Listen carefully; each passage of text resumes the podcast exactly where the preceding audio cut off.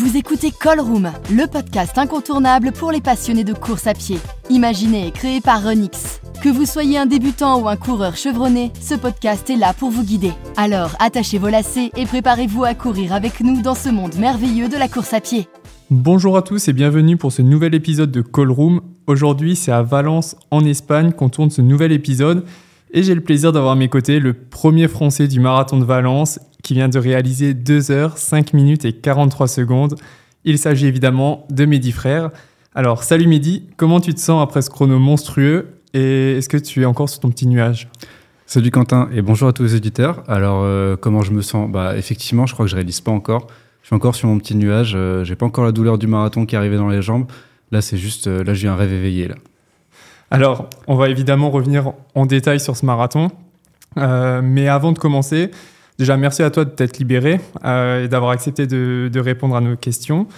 Pour la petite présentation, tu as 27 ans, tu es sportif de haut niveau à la garde républicaine. C'est ça. Euh, tu as 7 sélections en équipe de France senior, dont la dernière qui remonte à octobre euh, pour les championnats du monde de course sur route à Riga. Exact. Ton ancien record a été établi ici même à Valence il y a 3 ans et tu avais fait 2 heures 8 minutes et 55 secondes.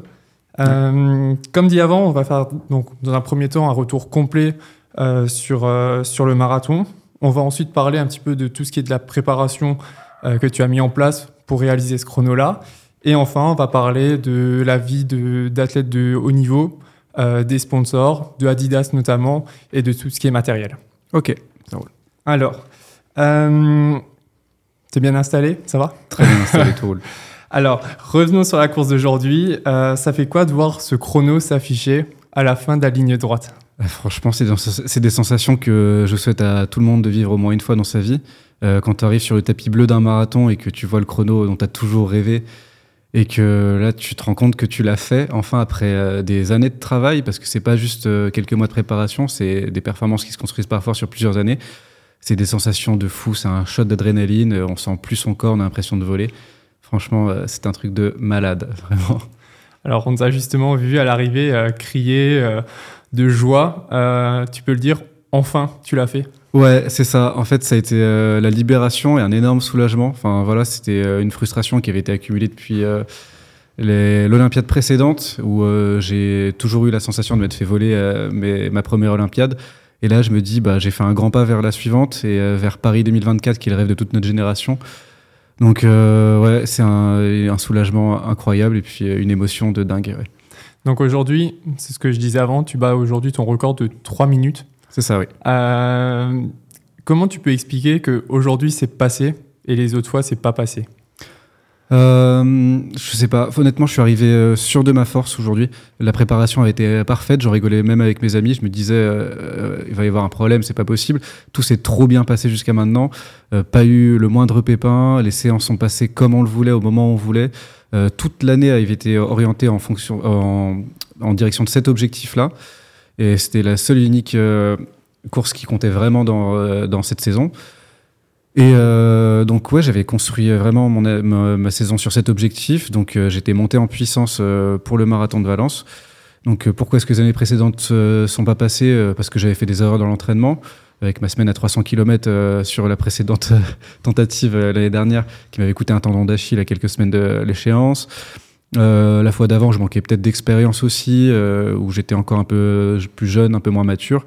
Donc il y a l'âge, il y a les marathons qui commencent à s'accumuler. C'est peut-être ce, cette accumulation de facteurs qui font que cette fois-ci, enfin, après plusieurs tentatives de passer sur les, vers les 2h06, c'est enfin passé. Ouais. Ouais, parce que ce que je disais avant, tu as seulement 27 ans euh, pour un ouais. marathonien, c'est quand même jeune. Euh, tu as encore de belles années devant toi. Euh, faire 2h05 euh, à cet âge-là et puis surtout euh, battre ton record de cette manière-là, c'est motivant aussi pour la suite. C'est ça. Et puis, euh, c'était un plan de carrière. Après, euh, j'avais orienté ma carrière très jeune sur marathon pour arriver euh, au meilleur de ma forme, au meilleur de, de, de mes performances sur marathon avec déjà beaucoup d'expérience. J'avais tout fait pour arriver vers la trentaine euh, avec au moins une dizaine de marathons mon actif, avec déjà des grosses performances pour arriver dans les années où je pourrais être médaillable sur un gros championnat international, type européen ou pourquoi pas finaliste mondial. Donc, euh, ouais, ça a été construit euh, là-dessus. Je me rappelle plus de la question. pas de souci. non, c'était plus. Euh, Euh, maintenant, je vais plus passer sur le côté euh, de aujourd'hui. Donc, tu as 27 ans. Euh, tu es maintenant bah, le meilleur marathonien français de cette année. tu as le meilleur temps cette année en, en, France. Il y a quelques années en arrière, quand tu étais dans les, dans les effectifs jeunes, tu n'as pas forcément été le meilleur jeune de ta, de ta génération. Aujourd'hui, tu es clairement numéro 1 dans ta génération et puis numéro 1 français aujourd'hui euh, à Valence. Euh, comment tu gères ça un petit peu? Euh, c'est quelque chose que j'avais toujours espéré, mais avec quand même pas mal d'incertitudes quand j'étais plus jeune. Enfin, j'espérais un tas de ce niveau-là un jour sur marathon, mais effectivement, je partais avec un petit peu moins de chance que les autres. ceux qui connaissent un peu l'athlétisme savent que j'ai pas de qualité de vitesse, j'ai beaucoup moins de qualité en cross-country que d'autres athlètes qu'on connaît un peu plus. Euh, mais euh, enfin, ma seule qualité, c'était de juste travailler dur et encaisser les entraînements. Donc moi, j'ai juste euh, misé là-dessus. Et puis là, je me retrouve numéro un français cette année sur marathon. C'est une responsabilité assez lourde à porter en vrai, que je, je réalise pas encore, je pense. Mais après, c'est un objectif que je m'étais fixé il y a déjà longtemps. J'avais déjà annoncé il y a plusieurs années qu'un jour, je serais dans le top 3 français sur marathon et à moyen terme. Et euh, je l'avais dit à la fédération quand ils m'ont pas sélectionné euh, à Tokyo, je leur avais dit, mais je serai le numéro un français bientôt et vous devrez faire avec. Et euh, c'est enfin arrivé, j'ai travaillé pour et des fois le travail paye. Et tu dis justement que de base, tu n'es pas forcément le meilleur en termes de vitesse. C'est pour ça que tu as accès aussi toute ta préparation estivale sur des distances bien inférieures sur piste, que ce soit du 1500 mètres, du 5000 mètres, pour travailler un petit peu ça Exactement. Euh, on a pris le parti que pour progresser sur marathon, j'avais besoin d'avoir plus euh, de marge de manœuvre, en gros, à des vitesses élevées, en dessous de 3002 km. Donc j'avais besoin d'avoir une plus grosse euh, VO2 max et une plus grosse VMA. Donc c'est pour ça qu'on a travaillé spécifiquement le 1500 mètres en début de saison, en début de préparation, ce qui devait être le début de ma préparation pour Berlin, même si les plans ont un petit peu changé en cours de route. donc on a accès à la préparation sur le développement de la VO2 max pour avoir une plus grosse amplitude d'allure et pour pouvoir être plus à l'aise sur des allures euh, élevées, pour euh, pouvoir atteindre des, vitesses, pour aussi passer ce cap qui m'avait manqué les années précédentes, pour passer sous les 2h06. Ouais.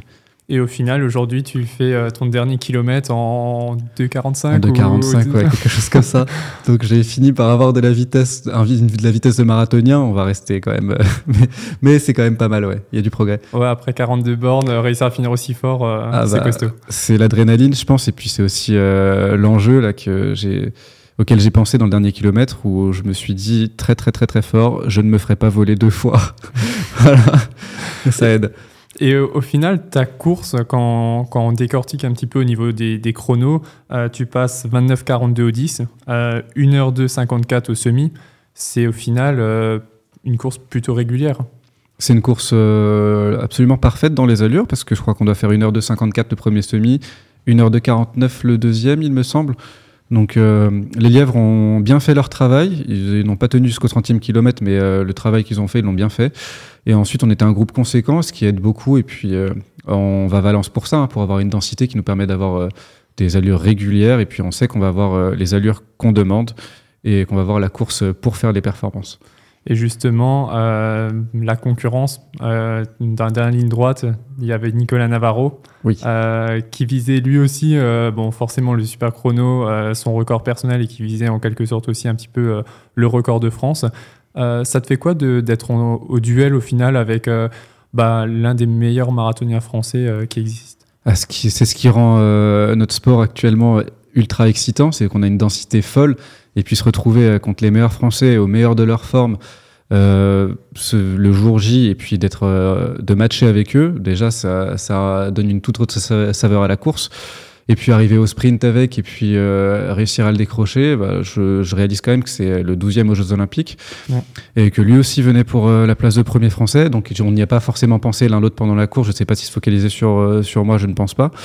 Et moi non plus, euh, j'essayais de pas trop euh, penser à ça pendant la course. Euh, d'abord faire sa propre course et ensuite, à la fin, s'il reste de la lucidité, voir si s'il y a match ou pas. Donc ouais, ça, ça a donné un certain sel, une certaine saveur aussi, à, un, ouais, voilà, un petit peu de, de, suspense, un petit peu de, de comment dire, et puis de motivation, un surplus de motivation à la fin, ouais, voilà. Euh, au, final, euh, maintenant qu'on connaît ton chrono, euh, de base, avant même de prendre le départ, tu avais un objectif de temps, est-ce que tu te pensais capable de faire le chrono que tu as fait aujourd'hui? Oui. Oui. Ça, c'est net. c'est net, oui, je le savais. On avait travaillé pour. En fait, euh, ça fait trois ans qu'on travaille euh, avec, euh, avec un ami à l'entraînement pour que j'assimile les allures de 58 au kilo sur un marathon.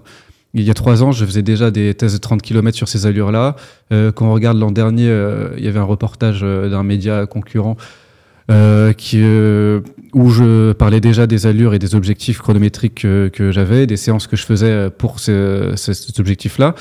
Euh, oui, j'étais certain aujourd'hui d'être capable de courir euh, de 58 au kilo pendant 42 km. J'étais certain d'être capable de faire 2h05. Après, il fallait que les planètes s'alignent. Et pour une fois, se sont alignées. Et là, au final, tu es à 20 secondes du record de France. C'était dans un coin de ta tête aujourd'hui ou pas forcément ça pour le coup? C'est comme la place de premier français. On y pense, on le met dans un coin de sa tête, on se concentre d'abord sur sa course, et puis s'il reste de la lucidité à la fin, on voit ce qu'on peut aller chercher. Donc euh, effectivement, euh, je savais que ça allait être juste. Je regardais les temps de passage, je me disais qu'il fallait pas trop que je me focalise là-dessus. Et euh, au final, je pensais plus à limiter la casse, vu qu'on était sur des allures très élevées à la fin. Je vois que j'arrive encore à accélérer. Donc je me dis que dans d'autres circonstances, en allant un tout petit peu plus vite, il sera jouable. Aujourd'hui, j'ai pas spécialement pensé plus que ça et je l'avais pas visé plus que ça, mais ce sera un objectif euh, à coup sûr pour les prochaines années.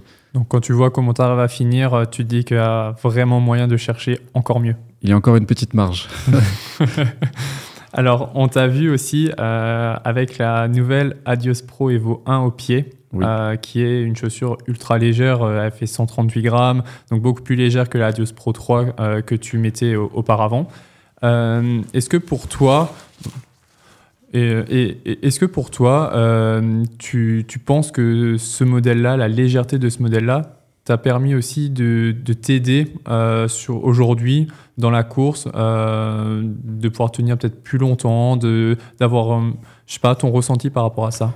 Alors, il faudrait que je fasse d'autres tests à l'entraînement pour comparer le modèle Pro 3 et le Evo 1. néanmoins, aujourd'hui, je les avais au pied et j'éclate mon record et je fais la course que j'avais envie de faire. Donc je sais pas s'il y a un lien de cause à effet, mais je pense quand même qu'on peut, on a un début de piste. Effectivement, je pense que c'est des chaussures qui sont euh, exceptionnelles. C'est peut-être les meilleures que j'ai jamais eu au pied. Les sensations avec étaient, euh, étaient folles. Donc voilà, extrêmement satisfait du produit qui était proposé. Bon, on va, on va en revenir euh, plus tard sur, la chaussure. J'ai une question parce qu'on a eu beaucoup de retours à ce niveau-là. tu as couru pieds nus.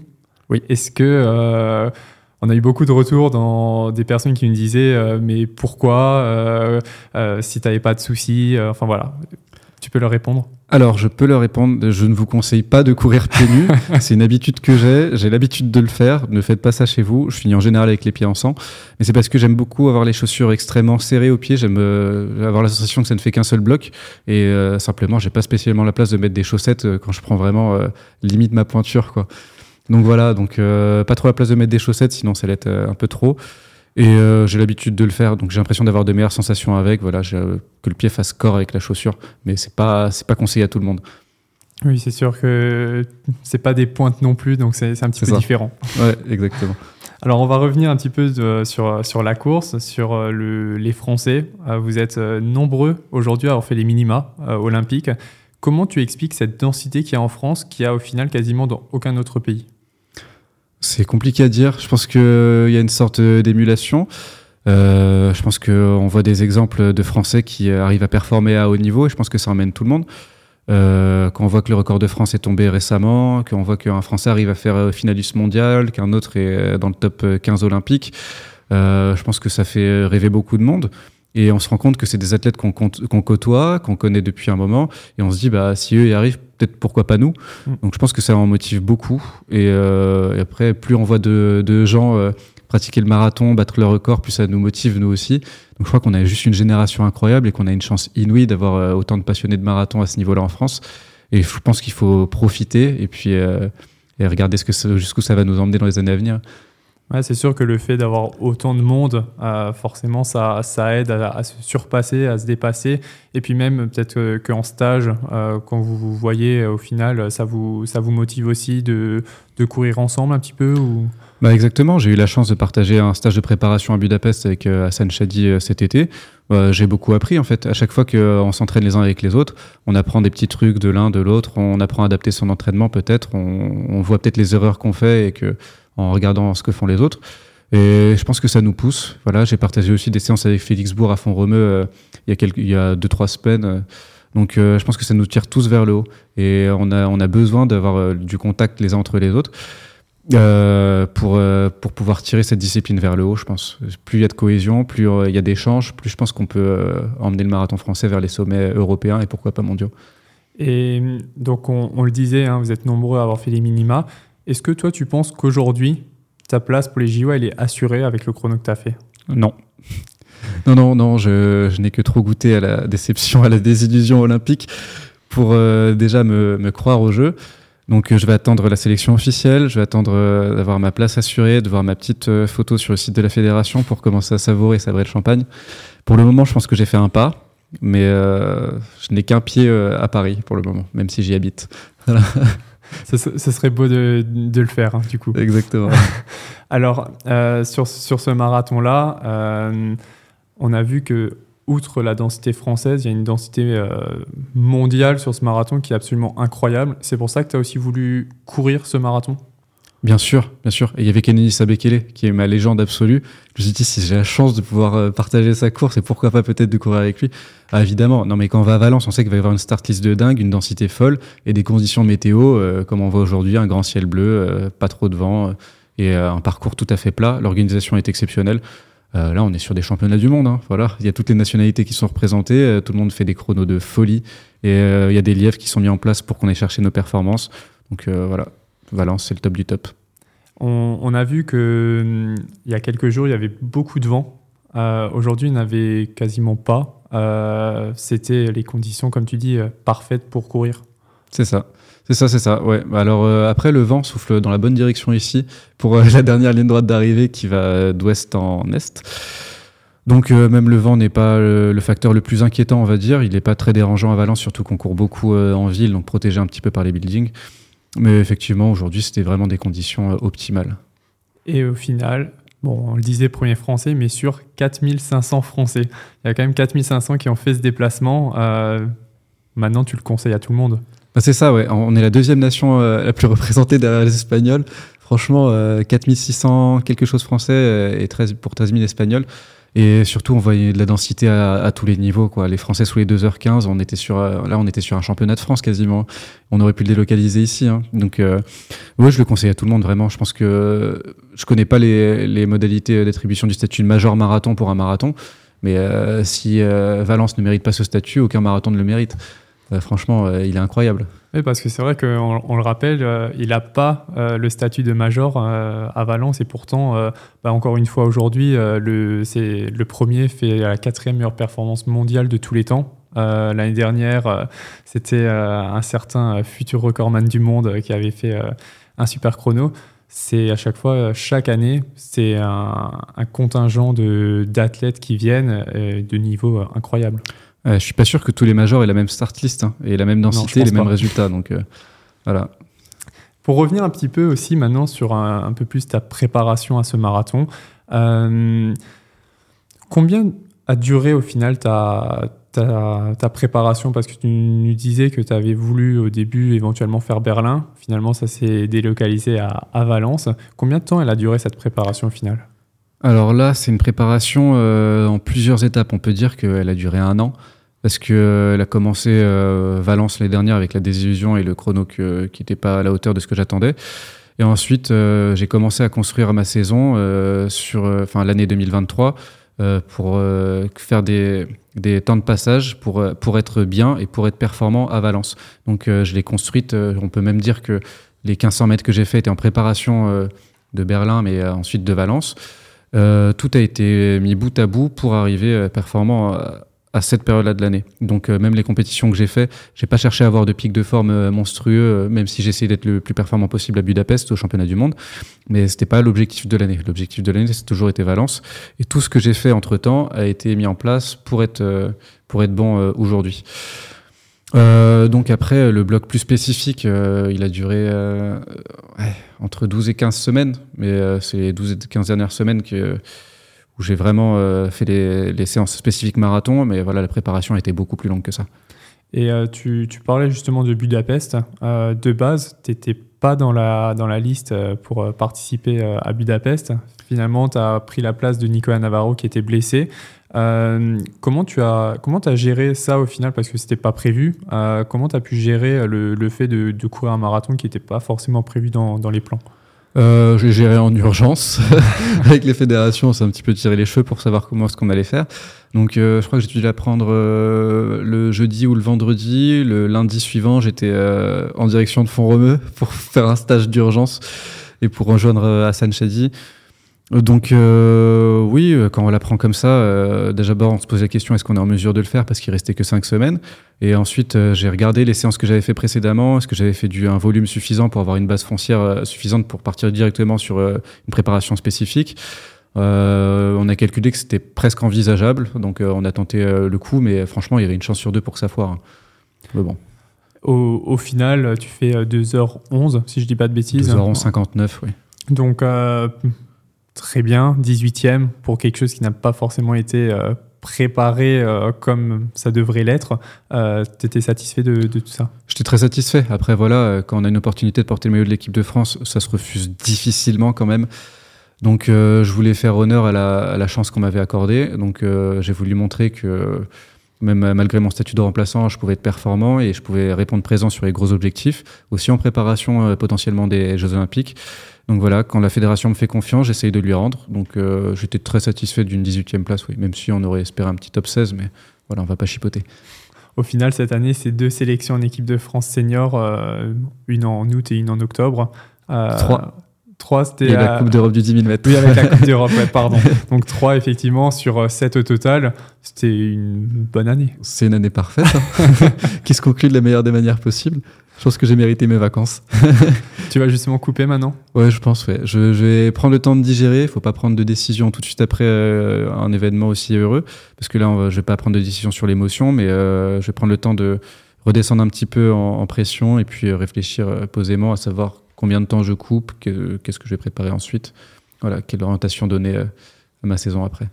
Tu donc tu pourras pas dire forcément quand ce sera le prochain marathon, mais cet, euh, cet été, il y a les championnats d'Europe à Rome, il y a les JO. Euh, tu as des objectifs par rapport à ça, l'un, l'autre, les deux euh?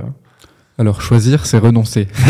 c'est ce que je dis souvent, et ça s'est vu dans, mes, dans ma saison. je pense que euh, j'ai pas choisi, j'ai tout fait. Là, si je peux tout faire, ce sera pareil. Je veux dire, euh, Rome, euh, je pense que ça se refuse difficilement aussi. Ouais, ça va être un... Surtout que niveau européen, euh, j'ai envie de, de me placer parmi les, les leaders sur route. Donc, mm. j'ai envie de montrer ma légitimité maintenant que j'ai un chrono en 2h05. Et pour aller chercher, on va pas se cacher, si je fais les championnats d'Europe, ce serait pour aller chercher une médaille.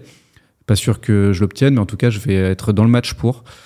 Euh, donc sur semi-marathon, ce serait très intéressant. Après, à voir si je peux pas aussi faire un petit 10 000 pour, euh, pour voir ce que je vaux maintenant.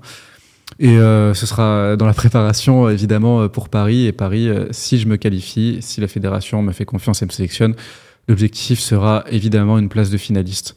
Après, on va pas se leurrer, dire que je vise une médaille, ce serait présomptueux, même si tout le monde ne parle que de la médaille olympique. ah, tu vas faire une médaille.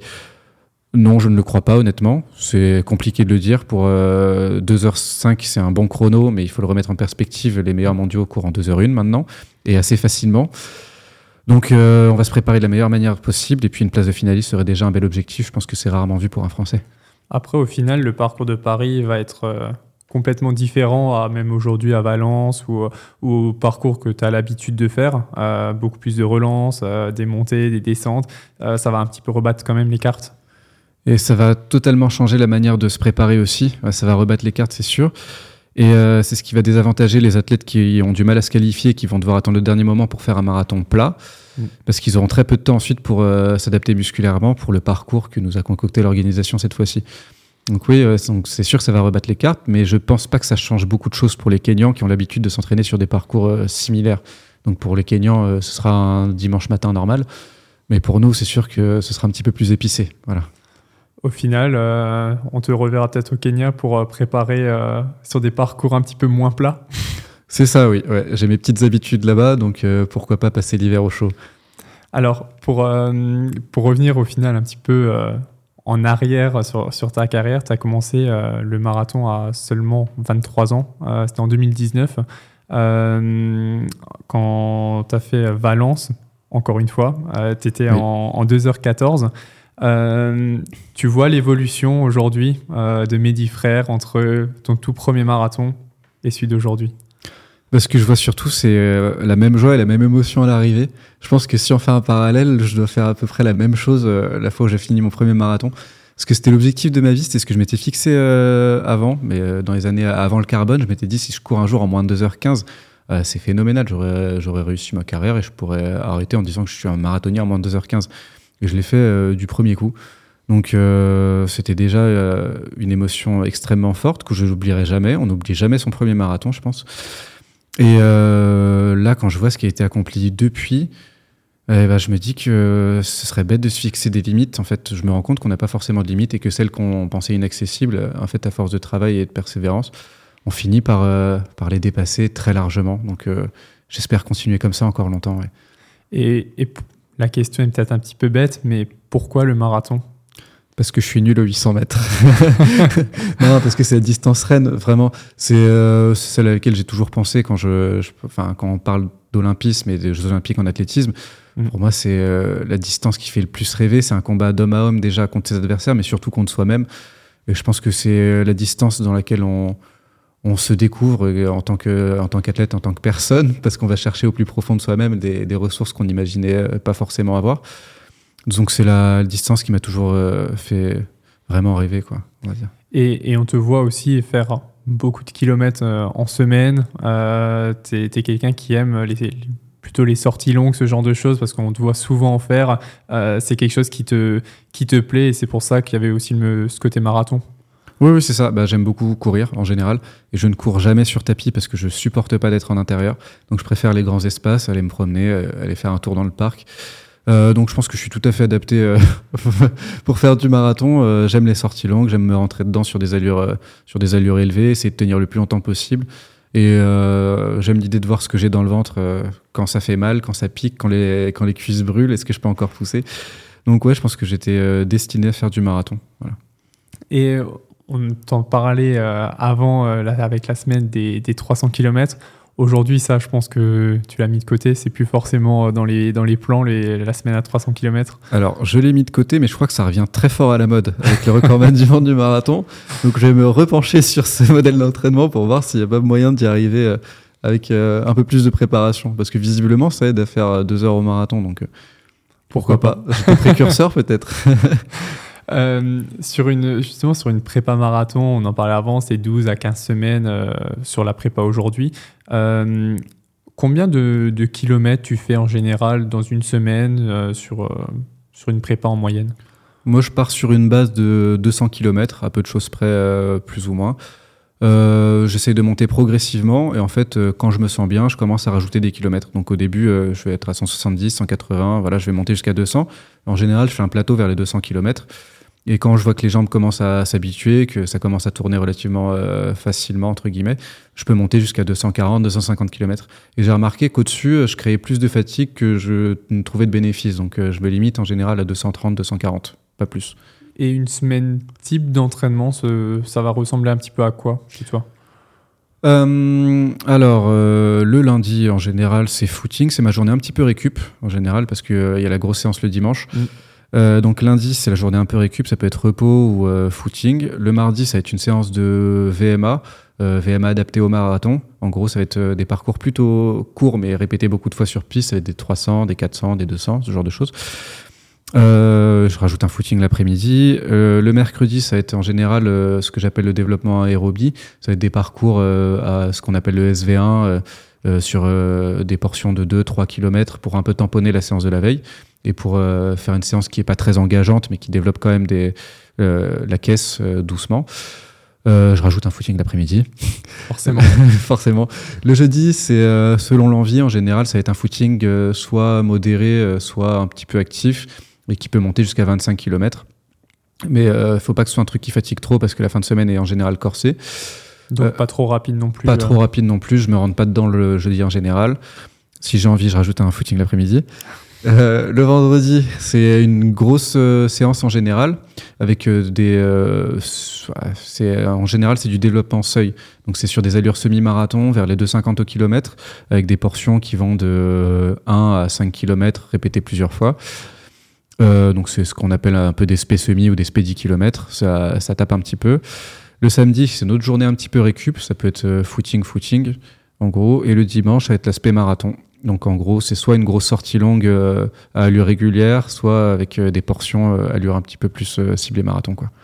Ta plus longue sortie, elle va, elle va être sur à peu près combien de kilomètres? Parce qu'on sait qu'il y en a, ils vont rarement dépasser les 30, voire 35. D'autres vont des fois faire du 40-42 km. Toi, tu, tu penses que c'était à peu près à quoi en plus longue? Il faudrait que je regarde, mais je pense que j'ai dû dépasser les 40 km cette année, au moins une ou deux fois. Euh, J'essaie de- justement de me rapprocher parce que je me suis peut-être, je me suis demandé si c'était pas ça aussi qui me manquait les fois précédentes, où je montais pas suffisamment euh, de fois euh, aux alentours de ce kilométrage-là. Donc là, j'ai fait plusieurs sorties entre 37 et 40 km, je pense. Tu penses c'est ce qui te manquait justement ouais, de ne pas avoir euh, d'avoir eu le on va dire la, la barre des 35 bornes euh, qui, qui te manquait et, Bah, j'avais l'impression d'avoir programmé mon corps à chaque fois pour tenir 35 km, pas plus. Donc là, je me suis dit, si à l'entraînement, je, je dépasse régulièrement ce- cette marque-là, peut-être que déjà psychologiquement, ça va aussi débloquer quelque chose. Je veux dire, euh, c'est une zone euh, dans laquelle j'ai l'habitude de- d'aller au Mm. final. Donc euh, j'ai l'impression que ça fonctionnait encore, donc euh, je vais réitérer l'expérience. Tant mieux alors. Euh, si maintenant tu dois choisir une séance, c'est quoi ta séance préférée? Euh, le, enfin, je vais dire un, un bon gros tempo 20 km. Tempo entre 20, 25, voire même 30 km, ça c'est vraiment les séances. euh, Tu te lèves le matin, tu te dis euh, chouette, je vais, je vais aller Et ça faire ça. au carton. voilà, un bon gros semi-marathon en 1h03 à l'entraînement, un truc comme ça, ouais. Ben, les trucs allure marathon et, et, et longue. C'est très très dur, mais j'ai eu l'occasion de le faire quelques fois, même au Kenya. Et c'est vraiment les séances, bah, ça fait kiffer. Hein. On se rentre dedans et on retrouve des sensations qu'on a un petit peu sur marathon. Quoi. Et Ouais. au final, du coup, celle que t'aimes le moins, j'imagine un peu plus court. Ouais, ouais, alors on va dire, ouais, franchement, non, le pire, les pires séances, c'est celles que j'ai fait pour euh, faire du 1500 mètres. Avec des, des Avec le 200 à balles, avec beaucoup de récup. Mais ça, c'est un enfer. Ou même des, des 80 mètres ou des 120 mètres. Mais c'est horrible. Euh, Vraiment, euh, franchement, t'as peur de repartir à chaque fois sur chaque, euh, sur chaque portion. C'est des sensations que j'ai jamais ressenties de ma vie. Et je vous comprends pas, les coureurs de 1500, vraiment. Donc t'étais content de repartir sur une prépa marathon. ah ensuite. ouais, ouais, quand même. Alors en, en philosophie d'entraînement, toi, t'es es plutôt quoi en, en termes de philosophie d'entraînement? Philosophie d'entraînement, bah, je suis plutôt euh, d'une approche euh, très naturelle. J'aime pas les gadgets. Enfin, j'ai quand même une montre euh, GPS et puis euh, j'utilise les datas que cette montre-là me donne euh, pour, pour adapter aussi mon entraînement avec les applications comme Coros ou Strava. Euh, en revanche, j'ai pas de cardio. En gros, je, je, je travaille pas au cardio et je travaille pas avec euh, le lactate ou ce genre de choses. Enfin, pour moi, ça, tout ça, c'est du gadget. Et je me dis que euh, il avait pas, il avait pas ça à son époque. Et C'est vraiment non plus plus. au feeling. Ouais, c'est vraiment beaucoup plus au feeling. En fait, je me dis que mon cardio, bah, je le sens. En fait, je le sens Mm. quand je dépasse la zone et que je travaille pas efficacement parce que j'y vais trop fort ou pas assez fort. Et euh, pareil pour euh, le lactate. hein. Je sens quand je suis lactique et quand je suis lactique et je sens quand je suis pas. Et euh, j'ai l'impression de sentir quand je suis dans les bonnes zones sur ce que j'ai fixé à l'entraînement. Donc, pareil pour le, calibrage de l'entraînement. Je donne à mon corps ce qu'il réclame. Si je sens que je suis trop fatigué et que j'ai trop enchaîné les entraînements durs, bah, je vais lever le pied ou ralentir les allures ou réduire le kilométrage. Et à l'inverse, si je sens que je suis très très bien et que je sens que je peux en mettre un petit peu sans toujours sans en faire trop, et ben je vais rajouter une série ou une séance ou un truc comme ça quoi. Donc c'est au final vraiment des discussions que tu as avec ton entraîneur aussi par rapport à tout ça ou... Oui, sauf que j'ai pas d'entraîneur. mais, mais du coup, Justement, en parlant de ça, euh, ça fait combien de temps maintenant que, parce que avant tu avais un entraîneur, euh, ça fait combien de temps maintenant que tu n'en as plus? Euh, c'est une bonne question. Euh, depuis que je m'entraîne plus euh, régulièrement avec le groupe de Fontainebleau. Après, c'est, euh, je suis toujours en très bon terme avec euh, Oui. Thierry Chauffin, que, que j'ai plaisir à voir à chaque fois que j'ai l'occasion de le croiser. Mais euh, ça doit faire depuis, euh, je vais pas dire de bêtises, 2017, 2018 peut-être. Ok, donc de- depuis que tu as commencé le marathon, tu t'entraînes vraiment seul euh, Ou- à ce niveau-là. Alors Ouais, avec des, co- des, des collègues d'entraînement, mais Je sais ça, j'ai des collègues d'entraînement avec qui on échange sur l'entraînement et sur qui, qui me conseillent aussi un petit peu parfois quand j'ai tendance à en faire un peu trop. Ils me, de- ils me- ils me demandent de ralentir un petit peu parfois. Et euh, j'essaie de les écouter aussi. Mais euh, ouais, ouais, depuis 2017, je m'entraîne tout seul et je programme mon entraînement euh, seul, même si j'ai de très bons conseillers. et, et on trouve aussi maintenant une base de données monstrueuse sur Strava et sur, sur Internet. Donc j'arrive à calibrer un petit peu comme je le sens. Et, c'est quoi? C'est toutes les semaines, tu vas, tu vas essayer de, de faire un petit peu ton plan ou c'est tu gères ça comment au final de, de, gérer toi-même ton, ton plan d'entraînement? Alors, en fait, euh, j'ai une idée globale de ce que je veux faire pour les prochaines semaines et de l'orientation que j'ai envie de donner à mon entraînement. Donc, je sais qu'à tel moment, je vais euh, euh, mettre un certain volume sur une séance de VMA. Je sais que je vais mettre une certaine intensité. Je sais qu'à un moment, il faut pas en faire trop parce que je mise plus sur euh, la grosse séance de fin de semaine. Et euh, en fait, j'ai pas de séance précise euh, prévue euh, par jour, euh, ni, un, ni un plan extrêmement précis. Mais j'ai des intentions en fait. J'ai une idée euh, assez, assez vague. Je sais que là, je, je vais mettre une VMA. Je sais que j'ai fait des 300 la semaine d'avant. Donc là, on peut augmenter, faire des 400, euh, peut-être ou rajouter une série ou ce genre de choses. Donc voilà, j'ai une orientation globale. C'est sur- c'est surtout ça. Et tu, et tu pars aussi souvent en, en stage, euh, notamment à, à Font-Romeu, euh, que ce soit avec l'équipe de France ou même avec, avec l'armée. Exactement. Là aussi, c'est des discussions que tu as avec, euh, avec les autres athlètes pour savoir un petit peu, euh, vous mettre en accord sur ce que vous allez faire, etc. C'est ça. Bah, je pense que tous ceux avec qui je m'entraîne pourront dire que je suis extrêmement flexible et que je m'adapte volontiers aux séances des autres. Et, euh, et on discute euh, très souvent entraînement euh, en- tous ensemble. Et puis euh, voilà, c'est grâce à ces stages aussi que on apprend à entraîner, à s'entraîner euh, soi-même parce que on, on apprend des, des méthodes des autres et on s'inspire. Et euh, donc c'est génial d'arriver en stage pour pouvoir partager des, séances euh, qu'on n'a pas l'habitude spécialement de faire, de sortir un petit peu de sa zone de confort. Euh, donc partager des séances avec des coureurs un peu plus courts, ça peut être intéressant pour développer un petit peu sa VMA. Donc j'ai toujours beaucoup de plaisir à le faire.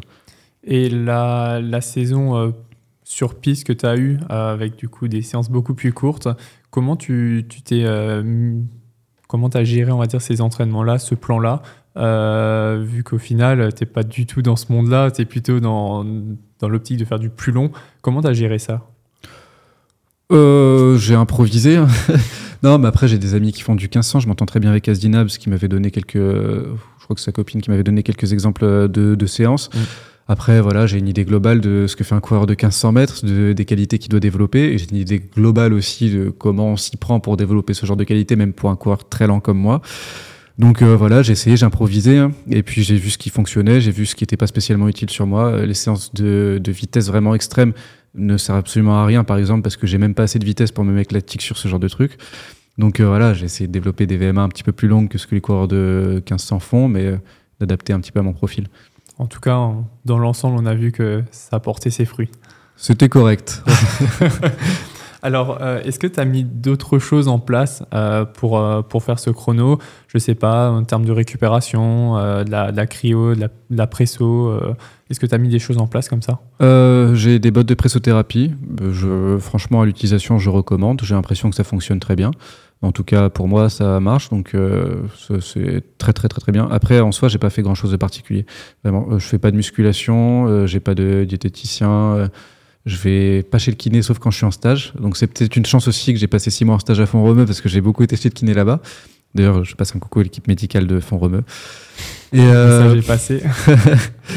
donc voilà, sinon j'ai pas grand chose en place de particulier. Surtout les bottes de, de- les bottes de presso, c'est pas mal. Donc, pas vraiment de, de régime alimentaire ou en termes d'alimentation, il n'y a, y a rien de, de vraiment particulier euh, pour toi? Non, non, juste la phase très spécifique de la semaine avant le marathon où je fais le régime dissocié. Mm. Sinon, euh, je, je suis plutôt partisan de se faire plaisir parce qu'on fait un sport qui est quand même euh, tellement difficile et on a une dépense calorique euh, euh, qui est tellement énorme qu'en fait on peut se faire plaisir et manger ce qu'on aime euh, tant qu'on apporte les nutriments nécessaires à son organisme. Donc on mange assez de protéines, oligo-éléments, glucides, etc. Euh, on peut se faire plaisir, manger des pizzas, sushis euh, ou, voilà, ou des, crêpes en goûter. Et la question un petit peu qui change en fonction de, de certains athlètes, ce matin, tu as pris quoi au final au petit-déj? Euh, j'ai pris un gâteau sport. J'ai toujours euh, le même gâteau sport. Le euh, classique. Le classique, parce que moi je le prends au chocolat, parce que je me dis que c'est un petit réconfort déjà avant la course. Mon, mon corps, je vais lui faire subir un truc infâme. Donc voilà, il a un petit peu le dernier repas du condamné, un petit gâteau au chocolat que j'aime bien. Et, et la semaine, donc tu dis, tu as, le régime dissocié. La veille, c'est, j'imagine, le plat de pâtes habituel. C'est ça, soit les pâtes, soit du riz avec de la viande blanche en général. Pendant le marathon, forcément, vous êtes plutôt sur tout ce qui est gel. Euh, comment, tu, comment tu gères un petit peu tout ça? Euh, Tu en, utilises aussi beaucoup à l'entraînement ou pas du tout? C'est vraiment que pour la, compétition? Oui, j'en utilise beaucoup à l'entraînement parce qu'il faut, euh, il faut adapter son corps au taux de glucides que tu vas devoir lui faire ingérer pendant un effort comme un marathon. plus tu arrives à ingérer de glucides et en utiliser, plus tu vas optimiser tes chances de ne pas taper le mur. Donc j'ai aussi avec l'équipe médicale de Font Romeu, j'avais évalué mon, mon, mon, taux de dépenses glucidiques à l'effort. Donc euh, sous l'œil de Pascal Chirac qui est à la fédération aussi. Donc on avait euh, mis un protocole en place pour voir euh, en gros quel dosage de gel je devais utiliser pendant un marathon. On avait fait ça avec aussi le staff de l'équipe de France pour Budapest. Et ce que je devais mettre dans ma gourde et, à quel dosage. Donc c'était assez calibré là-dessus. Donc c'est au final vraiment quelque chose d'ultra précis par rapport à tout ça. Là on essaie d'être précis parce que c'est des petits détails qui peuvent faire une énorme différence à l'arrivée. Et, euh, et ces ravitaux, euh, c'est donc, euh, tu as aussi un petit peu de boisson ou ça reste vraiment que sur le gel? Euh, ouais, moi j'ai de la boisson. En fait, euh, pareil, je, je, je, sais à peu près euh, quelle euh, dépense hydrique je vais avoir pendant mon marathon. On peut pas toujours compenser, on peut absolument pas compenser la perte qu'on va avoir. Bien sûr. Mais euh, on va essayer de réduire au maximum les dégâts qu'on va faire à son organisme. Donc j'essaie de m'hydrater au maximum. J'ai, en gros, j'ai dosé dans ma gourde, j'ai la quantité exacte que je dois boire et j'essaye de la vider au maximum. Et pareil, le gel, je sais que je dois en prendre tant, donc dans les temps et je dois tous les manger normalement. Et sur, euh, ça sur le, marathon, on a parlé de la, de la veille avec l'alimentation. Euh, au niveau de l'entraînement aussi, le, la dernière semaine d'entraînement et le dernier entraînement avant le marathon, ça consiste à faire quoi? Alors, euh, j'ai tendance à penser que quoi qu'on fasse la semaine avant le marathon, euh, ça changera pas ce qui va se passer le week-end. Donc en fait, on peut faire euh, ce qu'on a envie en, soi.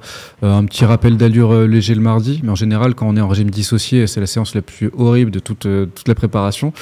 Mais donc, c'est pas des trucs violents ni très longs. voilà, on peut agrémenter avec quelques 30-30, des 1-1 dans la semaine pour faire tourner un petit peu les jambes et pour pas avoir l'impression de s'ennuyer.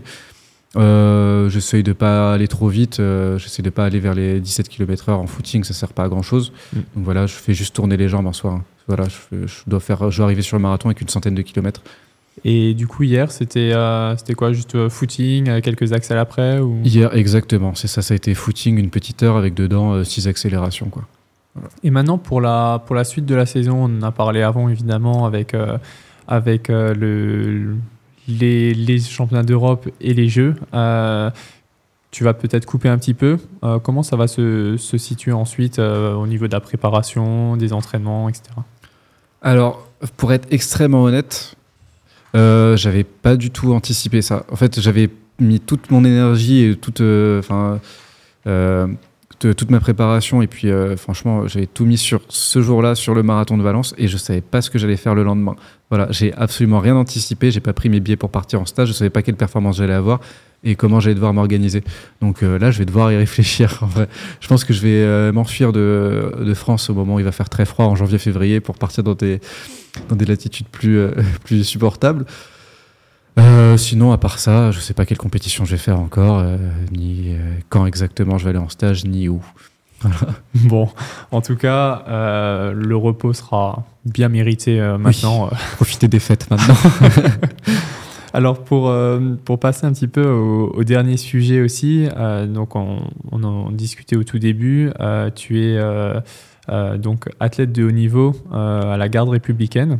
Tu peux un petit peu expliquer un petit peu ça ou... Alors je suis gendarme d'active, ce qui veut dire que j'occupe un emploi à temps plein normalement. Mmh. Donc, euh, j'ai pas signé de contrat en tant que sportif de haut niveau et okay. je suis pas rentré en gendarmerie en tant que sportif de haut niveau. J'ai suivi le cursus de recrutement euh, absolument normal que tout le monde peut passer euh, s'il veut postuler en tant que gendarme. Euh, donc j'ai fait mon école, euh, j'ai fait mes classes pendant euh, plusieurs mois, deux fois parce que à chaque fois pour un grade différent. Et donc maintenant je suis arrivé à un, à un poste auquel on m'a placé pour que je puisse adapter mes entraînements. Donc normalement c'est pas un poste qui était prévu pour ça. Mais euh, c'est euh, vu les résultats que j'ai obtenus euh, en défendant les couleurs de la garde républicaine, parce que je fais partie de l'équipe Cross, qui est aussi une structure un petit peu particulière. Mmh. Euh, il a été décidé avec la hiérarchie que dans l'optique de Paris 2024, on allait me mettre dans un emploi où je pourrais allier mes entraînements et aussi rester en soutien de mon unité. Donc voilà. Donc aussi, il faut savoir qu'à la garde républicaine, on a du coup une structure qui est l'équipe cross de la garde républicaine, où on a les huit meilleurs athlètes en course à pied de la garde qui ont euh, un aménagement d'horaire où ils ont deux jours par semaine qui sont détachés pour faire du sport, plus une compétition euh, par mois euh, le week-end qui est considéré comme temps de travail, donc en service. Donc ça, ça aide beaucoup certains athlètes comme mon camarade d'entraînement Faustin Guigon à pouvoir s'entraîner presque comme un athlète professionnel. Quoi. Et qui a couru aujourd'hui Qui a couru aujourd'hui, qui a pas, ça s'est pas bien passé pour lui, le pauvre. Mais bon, je, pense que l'essentiel était ailleurs. Je pense que, enfin, c'est de la performance que j'ai faite aujourd'hui, je lui dois aussi énormément. Mm. On a fait toute la préparation ensemble. Euh, si j'ai pas de coach, euh, c'est peut-être euh, lui ce qui s'apparente le plus à un coach pour moi parce qu'il est là sur toutes les séances. Et puis euh, quand il court pas avec moi, il m'aide à vélo. Donc voilà, c'est pas passé pour lui, mais en tout cas, le résultat que j'ai réussi à faire aujourd'hui, on l'a fait à deux. Donc là, pour le coup, c'est vraiment les, les deux qui, qui ont réussi. enfin, en tout cas, toi, ton résultat, lui, est clairement dû aussi à, ah ben, je pense sans lui, c'était impossible. C'est, il m'accompagne en stage, euh, il m'aide sur toutes les séances, il me ralentit quand j'en fais trop à l'entraînement. Euh, non, mais sans lui, je ne serais pas à ce niveau-là. Hein. C'est depuis que je l'ai rencontré qu'on s'entraîne ensemble que ça fonctionne.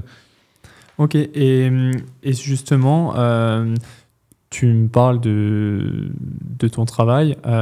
c'est une, pour toi, c'est quelque chose que tu as, besoin de ce, de ce mode de vie, de ne pas être, on va dire, que focus sur, sur la course à pied, d'avoir aussi ce, à côté? Euh, bah, je pense que c'est une pression en moins par rapport à d'autres athlètes. Je veux dire, euh, moi, je peux me blesser demain, arrêter la course à pied, c'est pas grave, je fais le métier que j'avais envie de faire. Donc, euh, en soi, j'ai une source de revenus stable. Je dépends pas de la course à pied encore une fois. Donc, en plus, c'était, comme je le disais, c'était le métier de, de, mes rêves. Donc, j'ai déjà un plan de reconversion après qui est tout fait. Donc, quand j'aurai envie d'arrêter la performance et la course à pied, je pourrais prendre un emploi à plein et puis faire le vrai travail de gendarme. Donc, c'est une chance énorme. Et justement, en parlant de ça, j'avais vu un article euh, de, toi d'il y a quelques années euh, où tu disais que tu ne te voyais pas être euh, sportif professionnel et de vivre de ça. ça continuera comme ça, justement? Bah, malheureusement, par, par la force des choses, finalement, je suis sportif professionnel et puis j'en vis également. mais je vais me faire taper sur les doigts si je dis ça, mais je suis pas vraiment pour le sport professionnel en soi parce que je trouve que c'est ce qui a amené beaucoup de dérives et dans le dopage. Donc euh, je pense que ce qui a pourri l'athlétisme, c'est l'arrivée de l'argent et, et l'arrivée des contrats professionnels et le fait que la balance bénéfice-risque tende plus euh, vers la triche que vers le sport sain. Donc voilà, donc je suis pas forcément pour le sport professionnel, mais je participe quand même à ce système et puis euh, je vais pas m'en plaindre non plus. Hein. Je, gagne ma vie très honorablement grâce à ça. Mais bon, je, m'en serais passé aussi si j'avais pas, si pas été pro en tout cas, tu vas continuer euh, de, faire ce que tu fais actuellement euh, comme métier. Bah oui, je vais continuer à faire ce que je fais comme métier. Et puis euh, après, je peux, néanmoins, même si je suis pas pour le sport professionnel, je peux les performances, je dois quand même à mon équipementier et au soutien et au soutien qui m'octroie. Donc après, euh, bah, l'argent, c'était pas spécialement ma priorité, mais le facteur humain et puis euh, le facteur aussi euh, matériel. ils me fournissent du matériel de, la meilleure qualité possible. ils sont toujours présents. ils sont attentifs à la moindre des remarques ou la moindre des, demandes. Et pour moi, c'est ce qui compte vraiment. C'est plus le fait d'être accompagné au quotidien qui peut pousser vers la performance. Et donc justement, on va parler du, côté sponsor avec ton sponsor Adidas oui. et du matériel. c'est toi, j'imagine, c'est aussi une chance d'avoir un, sponsor comme ça, du, coup, qui te permet d'avoir le, matériel qu'il te faut euh, pour, pour t'entraîner dans de bonnes conditions. Ah oui, bah, je, pense, je pense que je peux dire que je suis un privilégié. J'ai euh, une des plus grosses marques euh, qui, qui, me fournit en matériel. Et puis, enfin, franchement, c'est absolument royal. comme je disais, c'est une équipe qui est aussi extrêmement humaine. Et puis, c'est ce qui est pour moi presque le plus important. Donc, et qui me soutiennent maintenant depuis plusieurs années. Puis j'espère que ça va encore continuer hein, parce que le produit qu'ils ont sorti est quand même euh, exceptionnel. En parlant de ça, euh, on a un petit peu parlé au tout début. Euh, ton ressenti maintenant par rapport à, à, tout ça, vraiment exceptionnel comme chaussure ou, au final tu disais tu veux la tester un peu plus à l'entraînement mais là maintenant sur le, sur le ressenti de course tu sentais je sais pas peut-être plus de bascule le côté très léger tu l'as tu l'as ressenti tout ça? Bah, j'avais l'impression d'avoir une chaussette avec un amorti de dingue donc voilà ça tu la sens pas au pied mais quand tu poses le pied par terre tu ne sens pas le bitume Euh, ça rebondit bien, euh, ça, ça amortit bien. J'ai pas eu l'impression d'avoir euh, des, des, chocs. Et euh, la répétition des chocs, ça peut aussi entraîner des troubles gastriques sur un marathon. Là, j'en ai absolument pas eu, jamais eu mal au ventre. Donc, je pense que la chaussure est aussi pour quelque chose. L'amorti est incroyable. Donc, euh, je, je, la recommande quand elle sera disponible pour le plus grand nombre. Ouais, pour l'instant, elle est en, en très petit euh, nombre d'exemplaires, euh, donc euh, plus compliqué de l'avoir. Ouais, c'est pas parce que c'est ma marque que je vais te tendre avec eux. Là, je comprends pas la stratégie marketing. Hein. Vraiment, euh, là, je comprends pas ce qu'ils font. Franchement, c'est dommage d'avoir une chaussure comme ça et de pas pouvoir euh, fournir déjà tous les athlètes élite Adidas alors que c'est la période de qualification olympique. Je comprends pas, mais bon, c'est un produit extrêmement réussi, c'est incroyable. Et euh, ça va être euh, peut-être la meilleure chaussure de la décennie. Mais euh, sortez-la, zut, quoi. On en a marre. On la veut. Justement, en parlant de ça, il y a même certains athlètes qui, qui l'ont acheté eux-mêmes, la chaussure, parce que justement, le Adidas ne l'a pas transmise à tous les athlètes. Ça, c'est un modèle qui t'ont donné oui, bah encore une fois, j'ai une chance de fou. Alors, je les ai un peu harcelés aussi pour, pour l'avoir, les pauvres. Mais moi aussi, je me suis mis sur le tirage au sort. Le prochain, là, je, je, je vais, j'espère avoir la chance de pouvoir les acheter. Mais ouais, ouais, c'est une galère même pour les athlètes euh, sponsorisés de les avoir. Et puis c'est pas la faute de Adidas France par exemple, parce que même oui, eux euh, ont du mal à, à les obtenir. Donc euh, personne ne comprend cette stratégie marketing. Mais euh, voilà, ce produit est super, donnez-le nous, sortez-le. Et euh, au niveau de, de l'usure, maintenant que tu l'as, tu l'as mise, euh, tu penses que par rapport à une Adios Pro 3, euh, c'est un modèle que tu peux mettre sur un certain nombre de kilomètres ou elle a vraiment une durée de vie très limitée? Alors c'est encore tout frais, j'ai pas eu le temps d'évaluer les dégâts. Et je faudrait que je la remette sur une compétition bientôt. Mais je pense que la durée de vie est quand même plutôt réduite par rapport à une Pro 3. Alors les Pro 3, je sais pas quelle est la durée de vie euh, qui est annoncée, mais en tout cas la Pro 3 va beaucoup plus loin que ce qui a dû être annoncé parce que moi j'en utilise des modèles qui sont complètement poncés mais qui ont encore un bon amorti. Euh, Celle-là, je pense que je pourrais pas l'utiliser sur des footings déjà. Oui. Et donc c'est un modèle vraiment pure compétition alors que la Pro 3 j'utilise pour, euh, pour tout faire en vrai. Donc ça c'est un modèle pure compétition et qui doit pas faire, je pense, je sais même pas si elle fait deux marathons. On verra. Ok, donc euh, vraiment, euh, on ouais, va dire un, un, quelques, quelques séances et un marathon. Euh, c'est ça, on modèle. fait quelques séances et un marathon. Alors, moi j'ai fait zéro séance, j'ai fait un marathon et peut-être que je pourrais faire un 10 km ou un semi avec. Quoi. Et en parlant de la, de la Pro 3, euh, tu parles de footing. C'est un modèle où on te voit la mettre quand même très régulièrement. C'est ton modèle favori au final maintenant? Je pense que moi, c'est vraiment mon modèle phare. Franchement, c'est un modèle qu'on qu peut utiliser quasiment pour tout. son seul, entre guillemets, défaut, c'est que quand il y a de la boue, ça glisse. Donc ouais. voilà, mais après, elles sont pas faites pour ça, donc on peut pas leur vouloir. Mais franchement, je les mets pour tout. Je les mets pour les footings, les séances, les VMA, les SP marathons. elles sont juste incroyables. Et toi, maintenant qui as connu les trois générations du Adios Pro, euh, tu, tu, as une préférence en, entre les trois C'est bah, Est-ce que quelqu'un m'a déjà vu faire un marathon avec les Pro 1 ou les Pro 2 donc non. la 3. la, la, 3 est, est, la meilleure de, toutes ces générations, avec euh, la Evo là, qui, qui, arrive aussi. Et euh, tu as aussi connu, on en a parlé là aussi il y a, il y a quelques, quelques minutes, euh, on a parlé des chaussures non carbone euh, oui. Aujourd'hui, tu te vois courir encore avec ce genre de chaussures ou c'est vraiment euh, le carbone maintenant fait partie de, de, ton quotidien et, tu te vois mal repartir sur euh, autre chose euh, Le carbone fait partie de mon quotidien et il en fait partie depuis euh, le premier jour. J'ai toujours pensé que le carbone pouvait être un formidable outil. Alors, c'est toujours, toujours discutable sur le niveau dopage technologique et puis par rapport aux anciennes performances, c'est vraiment comparable. Euh, mais euh, oui, le, je pourrais plus jamais repasser à du, du sans carbone. Je me blesserais, je pense, à la première sortie longue. Là, ça, préserve des blessures, ce qui nous permet euh, d'avoir la charge d'entraînement qu'on a actuellement. Je pourrais pas faire 200 km par semaine si je mettais pas euh, 80% du temps du carbone, je pense. Après, c'est adapté à mon profil. Je, je recommande pas de le faire pour tout le monde. Mais moi, je dois faire 150 ou 180 km dans la semaine avec du carbone au pied. Et je pense que si je le faisais pas, je me blesserais plus régulièrement. Ça a donc complètement changé ta façon de t'entraîner Ça, c'est un outil de travail maintenant. Ça complètement, ça, ça, ouais, ça dirige ma façon de m'entraîner. Donc, euh, s'il n'y avait pas des modèles de carbone performants aussi, parce qu'avec euh, certains modèles précédents c'était compliqué, euh, je m'entraînerais pas comme je le ferais actuellement, c'est sûr. Et euh, est-ce que tu as, aussi essayé pour du plus court, par exemple la Takumi ou ce genre de chaussures, ou pas du tout? Ouais, La Takumi, c'était mon modèle préféré euh, sans carbone, mm. mais évidemment, on peut pas faire une sortie longue avec. Euh, la dernière est très très bien, mais après, c'est pas la chaussure que je mets régulièrement, parce qu'il y a la Pro 3.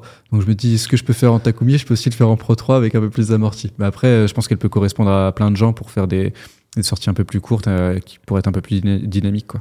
Et aujourd'hui, ta, ta rotation de chaussures, même si on l'a compris que 90% ça va être avec la, la Dios Pro 3, tu as un petit peu ta rotation de chaussures. Le, les 10% qui restent, ce sera avec euh, quel modèle? Euh, J'aime beaucoup la, la Adistar, qui n'est pas appréciée par beaucoup de monde, je crois, euh, parce qu'elle elle est assez lourde, elle est assez pataude. Mais par contre, quand on va courir sur des cailloux, j'ai l'impression de rien sentir avec. Donc, par exemple, quand je vais au Kenya, je cours beaucoup en Adistar pour le confort qu'elle peut qu'elle peut, qu'elle peut, qu'elle peut donner. Euh, ensuite, rotation de chaussures, euh, c'est ça va être la Pro 3, Pro 3 et juste le, coloris qui change un petit peu. C'est ça. Alors, euh, donc pour la compétition, on l'a compris aujourd'hui, ça va se diriger plutôt vers la Evo 1. Oui, ouais. ouais. Là, le premier essai était concluant, donc on va voir ce qu'elle valent maintenant sur 10 km ou quoi. Alors, on a fait un, petit peu le tour euh, des, questions que, je voulais te, poser. Euh, donc, le podcast touche à sa fin. Euh, merci à toi déjà d'avoir répondu à toutes ces questions. Avec grand encore plaisir. Félicitations pour ce superbe chrono. Est-ce que tu as un dernier petit mot avant de clôturer ce podcast que tu veux faire passer à nos auditeurs ou euh, borné. c'est ce qui marche le plus facilement. Faites des kilomètres et euh, voilà. Et euh, vive Strava, vive la borne. Sans en faire non plus de trop. Non, voilà. Faites ce que votre corps vous demande. Très bien. Bah, merci à toi pour ta disponibilité. On te souhaite donc déjà une bonne récupération. les jambes sont un petit peu lourdes, j'imagine, là maintenant quand même. Légèrement, oui. Profite de ces moments aussi après ce chrono. Et enfin, une bonne continuation pour, pour la belle année qui va, qui va arriver avec de beaux objectifs euh, qui sont en ligne de mire. Et nous, on se donne donc rendez-vous très vite pour un prochain épisode de Call Room. En attendant, n'hésitez pas à vous abonner sur nos plateformes d'écoute pour ne manquer aucun de nos podcasts. Et donc, merci à toi encore, Mehdi, et puis à bientôt. Merci à toi pour l'invitation. Merci d'avoir écouté cet épisode de Call Room, podcast imaginé et créé par Onyx. Ne loupez rien de l'actualité de la course à pied sur nos réseaux sociaux et retrouvez l'intégralité des podcasts sur nos plateformes d'écoute.